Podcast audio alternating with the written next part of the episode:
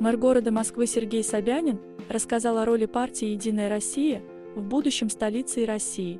В своем личном блоге столичный градоначальник написал, что «Единая Россия» действительно занимается делами страны и Москвы. Она не просто критикует, решает проблемы. Сергей Собянин подчеркнул особую роль депутатов «Единой России» в развитии Москвы и страны в целом. Депутаты принимают решения о будущем не только на высоком уровне в Государственной Думе, но и на уровнях местного самоуправления и муниципалитетов. Единая Россия – это не только депутаты Государственной Думы. Это депутаты местного самоуправления, городской думы, мэр города и его команда, команда нашей страны, которая сегодня занимается глобальными вещами, защитой России от всяких внешних угроз, внутренних проблем и так далее. Большая команда. И другой силы, другой команды, как классик говорил, которая бы сказала – а мы решим эти проблемы. Такой команды нет. Покритиковать? Ну да, а команды, которая взяла бы на себя ответственность и реально смогла бы что-то решить, такой нет. Кроме того, Сергей Собянин призвал развивать Москву так, чтобы она не проигрывала конкурентам, чтобы люди не хотели уехать. Молодые и талантливые москвичи должны ощущать безопасность, экологичность и перспективность города, в котором живут.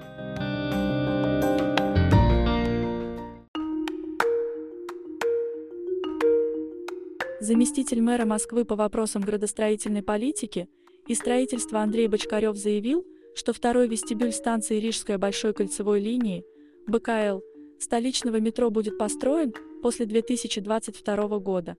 В настоящее время, как заявил Андрей Бочкарев, речь идет только о проектировании дополнительного выхода со станции.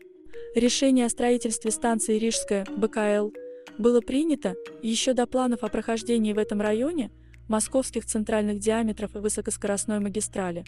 Москва непрерывно развивается, и такие новые факторы могут появляться, поэтому для ряда объектов мы закладываем технический потенциал, который можно дополнительно использовать при необходимости, как, например, строительство второго вестибюля Рижской. Станция Рижская относится к северо-восточному участку большой кольцевой линии метро. Пересадкой она будет связана со станцией Рижская Калужско-Рижской линии метро – вокзалом и платформами МЦД-2, МЦД-3 и МЦД-4. Благодаря станции разгрузятся восточные и северные участки Калужско-Рижской, Сокольнической и Люблинско-Дмитровской линии подземки, улучшится транспортное обслуживание районов Марина Роща и Мещанский снизится интенсивность дорожного движения на северо-востоке столицы.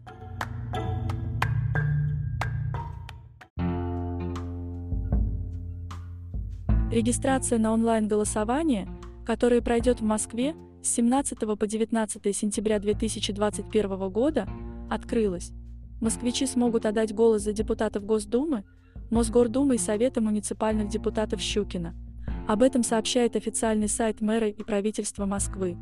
Принять участие в онлайн-голосовании смогут зарегистрированные в Москве граждане Российской Федерации, обладающие активным избирательным правом, которым на день голосования уже исполнится 18 лет. Потребуется кроме того и полная учетная запись на сайте МОСРУ. Отмечается, что подать заявление можно до 23.59 13 сентября. Если в личном кабинете уже указаны актуальные и проверенные данные, совпадающие с государственной автоматизированной системой выборы, то форму заполнять не придется, поля заполнятся автоматически. Для подтверждения личности пользователя и желания зарегистрироваться в качестве электронного избирателя – потребуется подтвердить подачу заявления кодом из СМС. Для его получения нужно будет нажать на кнопку «Запросить код подтверждения», она расположена после формы.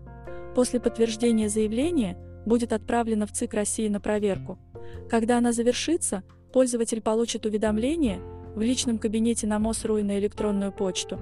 Если в регистрации будет отказано, не переживайте, в уведомлениях обязательно укажут причину, и после исправления ошибок можно будет заново подать заявление. После 13 сентября пользователи, подавшие заявление на онлайн-голосование, получат уведомление с финальным статусом регистрации в качестве электронного избирателя, и его направят и в личный кабинет на МОСРУ, и по СМС, и на электронную почту. Тех, кто выбрал для себя электронную форму волеизъявления, исключат из списков голосования на участках, в случае явки на участок им не выдадут бумажный бюллетень.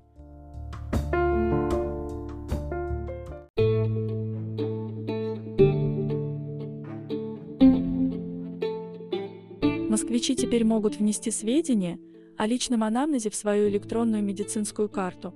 В этом им поможет чат-бот. Соответствующей информацией поделился официальный сайт мэра и правительства Москвы. Благодаря нововведению – врачи-терапевты сэкономят время на сбор информации о здоровье пациента. Заместитель мэра Москвы по вопросам социального развития Анастасия Ракова напомнила о том, что чат-бот стал доступен еще в феврале, с его помощью можно было передать терапевту основные жалобы на самочувствие перед приемом. Теперь же в электронную медицинскую карту можно внести информацию о личном анамнезе, перенесенных операциях и травмах, имеющихся патологиях и аллергиях, принимаемых лекарствах и особенностях образа жизни. Внесенные сведения будут сохранены в электронной медкарте пациента. Их можно редактировать или вернуться с помощью истории изменений к любой из предыдущих версий. Немного про чат-бот.